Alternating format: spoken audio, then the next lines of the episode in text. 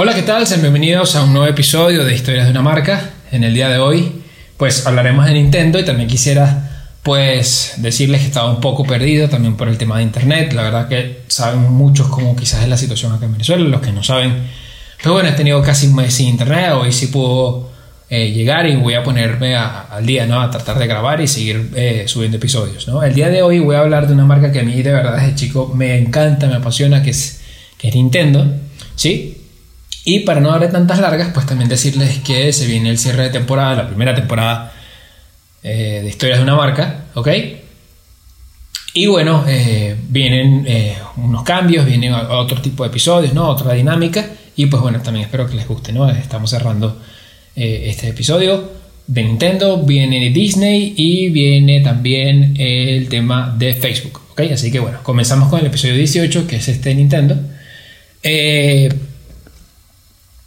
Eh, para hablar de Nintendo, primero hay que remontarnos. La verdad que cuando hice la investigación no sabía que Nintendo eh, o, se fundó en 1889. Es una empresa que cumple más de 130 años, muy cercana quizás a lo de Coca-Cola, que fue nuestro primer episodio, ¿no? Entonces eh, es bastante curioso. Pero nada más dedicando a vender cartas y después un poco más a, pues bueno, juegos familiares, eh, juegos de mesa, pero lo que se dedicaron era vender cartas que era en ese momento como el juego insignia o lo que más se usaba en Japón. ¿Ok? El fundador, el primer fundador fue Fusahiro Yamauchi. ¿Ok? Y pues bueno, con todo esto eh, se desarrolló después de 1993, mucho después, la compañía como Nintendo como una sociedad limitada, ¿no? Que es el Nintendo Company Limitada, que es lo que conocemos hoy en día. ¿Sí? Eh, después la empresa la heredó el yerno de Yamauchi, que fue eh, Sekiro Kaneda. Y más adelante la terminó agarrando el presidente más icónico, que fue Hiroshi Yamauchi, que fue, es el bisnieto del, del fundador original y fue el que más duró en el cargo. Duró sus 50 años, que fueron desde 1950 hasta el 2002, unos 52 años en el cargo. ¿Ok? Pero para, digamos, adelantarnos un poco la época, porque de verdad eh, ellos después entran a la bolsa de, Asia y, de, Japón, eh, vamos a adentrarnos de una vez en el tema de Nintendo como electrónica, ¿no? Como, como videojuegos. Para 1963, Hiroshi Yamauchi, ¿ok? Ya el nuevo presidente, o en ese momento el presidente más icónico, eh, pues ya como presidente de la compañía, ya Nintendo Company, como una sociedad limitada, pues ellos empiezan a querer, eh, están inmersos en el tema de la tecnología desde el 63 y para 1977 es cuando la empresa comienza a fabricar videojuegos como para otras compañías, ¿sí? nada más como a desarrollarlos. Eh, pues bueno, de la mano de Mitsubishi Electric eh, crean consolas como el TV Game 15 y el TV, el TV Game 6, ¿ok? Para, bueno, más adelante crear el, el famoso juego llamado Otelo, ¿sí? En 1979 pues ocurre algo importante ya que eh, Nintendo se muda a Estados Unidos y sería la primera que sale de Japón, sería Nintendo of America ubicado en Nueva York. ¿okay? A partir de ahí pues ellos empiezan a crear productos y el primero de ellos fue el Game Watch que solamente soportaba un juego. Todo esto también lo verán en pantalla, ¿no? Actualmente también sale otro Game Watch en donde pues eh, eh, trae más juegos, es una versión como más retro, ¿no? Como para devolvernos a esa época, a ese tiempo. ¿Ok?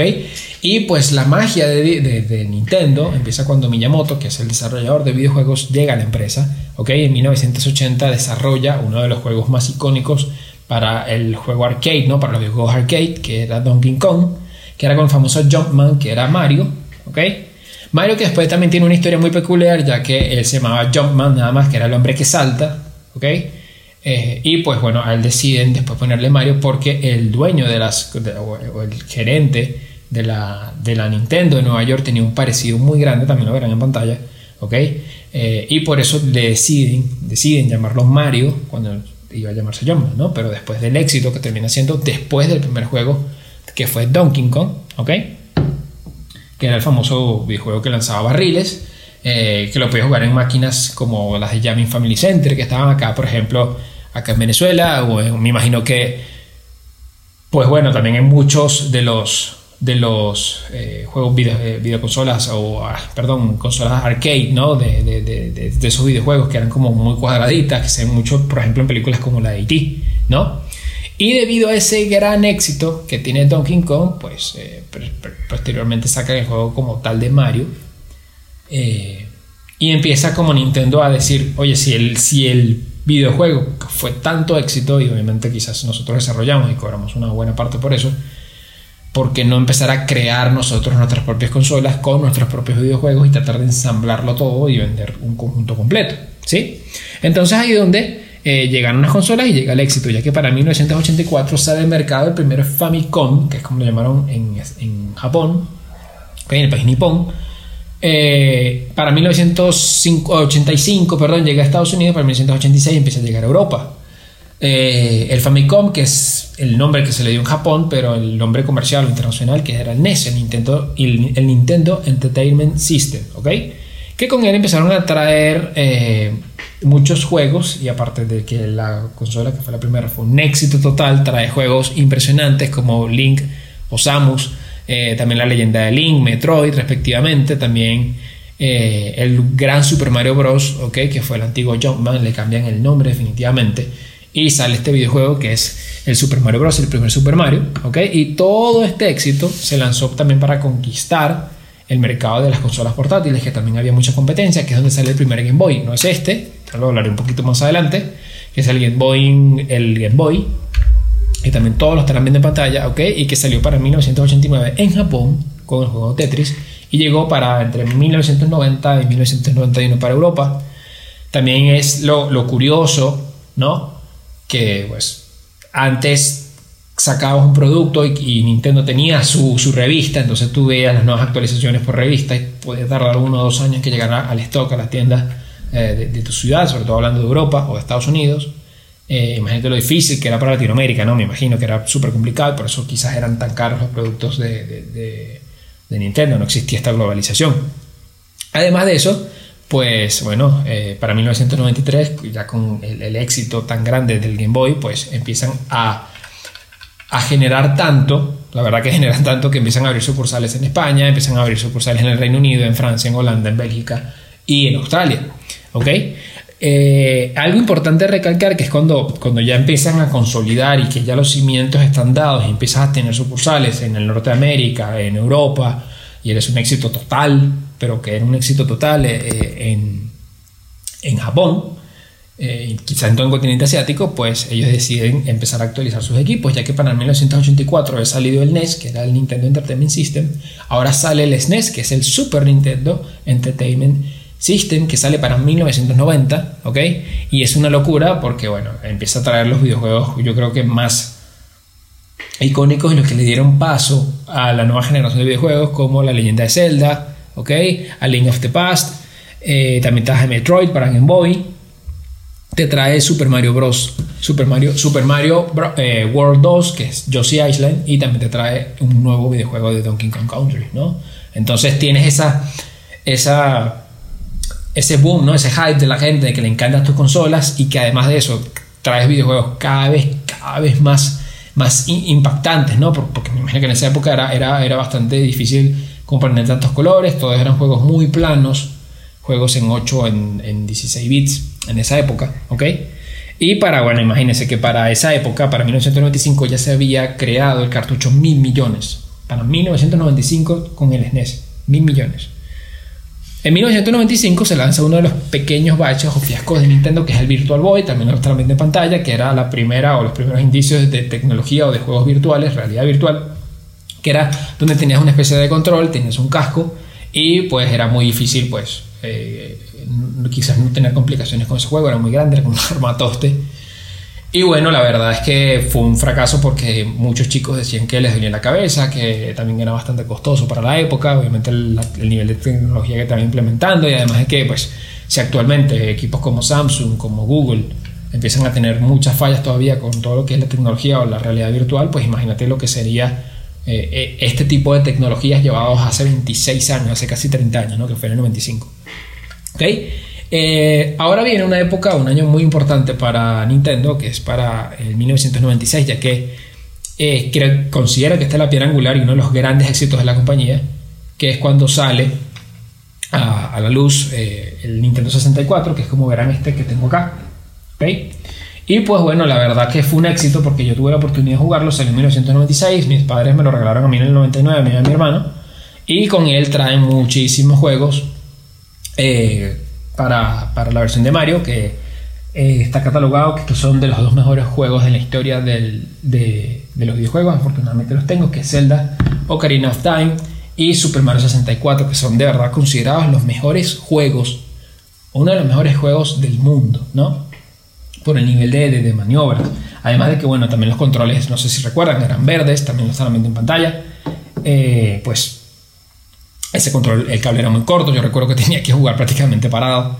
Y pues bueno, eh, queda poco decirlo porque fue el primer juego en esa época, el Mario, el Mario 64 y después Zelda, que eran los primeros juegos en 64 eh, bits, ¿no?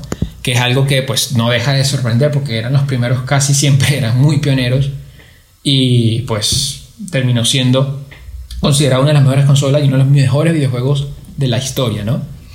También salen eh, juegos para Game Boy, el nuevo Game Boy que es el Pokémon azul, el Pokémon eh, rojo, que ese también tuve la oportunidad de jugarlos, y después para 1998 sale un gran éxito que es este, este chico que está acá, que es el Game Boy Color, eh, pues bueno, para, para, resumir un poco también, el Nintendo Color pues incorporó una pantalla que era el primero a color, por eso se llama Game Boy Color, también tenía accesorios como una especie de lamparita cuando jugabas de noche, aquí puedes jugar Box Bunny, aquí puedes jugar una gran cantidad de juegos que bueno, la verdad para mí era, era, era complejo entender la mecánica que en algo tan, tan, tan simple, ¿no? Que eran baterías recargables, eh, baterías cambiables, etcétera, no existían las baterías recargables todavía. ¿Ok? Y empieza a darle paso a el juego como tal, ¿no? Como para el año 2000, el Game Boy. Se convierte en una de las consolas más vendidas en la historia del anterior, ¿ok? Y pues Pokémon ya es todo un éxito, ya que eh, era trasladar la historia, los animes o todas esas cosas que eran tan, tan increíbles para uno a un videojuego, ¿no? Y poder llevarlo contigo era lo mejor, aparte que es pequeño y podías llevarlo a cualquier lado. Además que también Nintendo sacó una edición limitada de Pikachu, que también fue un éxito, era muy bonita esa caja, ¿ok? Y pues bueno, recibió este, un nuevo Zelda, ¿ok? Y para 2001 lo reciben, eh, lo llega el Pokémon Oro y el Pokémon Plata para Game Boy Color. Este también tuve la oportunidad de jugar, también tuve la oportunidad de jugar el Game Boy, el Pokémon Zafiro, el Pokémon eh, Rubí, fueron los que puedes jugar, no puedes jugar el Diamante. Eh, y aparte de eso sale el Game Boy Advance, que es como el que le sigue a este, pero es, que era vertical, también lo están viendo en pantalla, perdón, horizontal, en donde tenías un poquito más de pantalla, sería color y tenías quizás una mejor forma de jugar, ¿no? Después de eso sale Nintendo GameCube y salen juegos icónicos como Super Mario, eh, Super Mario Sunshine, sale eh, juegos como Mario Kart Double Dash, sale la, la leyenda de Zelda, de Wind Walker, ¿no? Entonces empieza el año 2003 a ser otro de los grandes años de eh, Nintendo cuando salía el GameCube con los nuevos juegos, un Mario Kart doble, un Super Smash. Eh, no, en esa época no había salido Super Smash.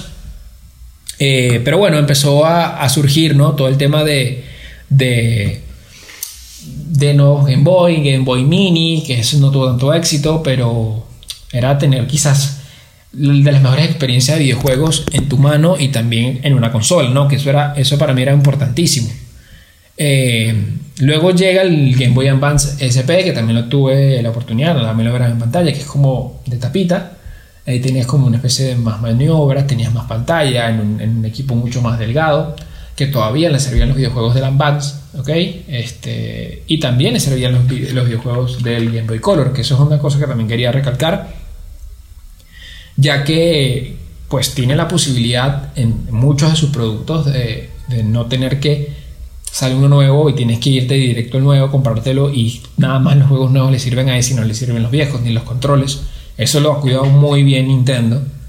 Eh, y pues ha pasado con muchas consolas, ¿no? Eh, actualmente eh, con, con, el Switch, pero antes de eso llega una época dorada también, después de ese éxito rotundo de, del Game Boy Advance, del Color, del 64, después del GameCube y la mayoría de los juegos que lanzan, viene la era del DS Ok, de la era del Nintendo DS, que también tuve la oportunidad de jugarlo, el Lite, que era la primera versión, también tendrán aquí en pantalla, estará el XL, el 3DS, tiene muchos, muchos modelos, pero el primero fue, creo que fue el primero Lite, donde también tuve ahí la oportunidad de jugar Mario, Mario Party, creo que es de los mejores Mario Party que hay, eh, jugar Mario Kart ahí, el sistema de doble pantalla, una táctil, una no, una especie, tenía un picto chat, no sé si, si muchos lo recordarán, pero bueno, eh, aparte de eso, pues al Nintendo, eh, al, Nintendo DS también le servían los juegos del, Game Boy Advance, ¿no? Que también eso era una locura donde podías tener esos videojuegos, esos cartuchos como los de Wario, de, de, los de Waluigi y poder jugarlos ahí, ¿no?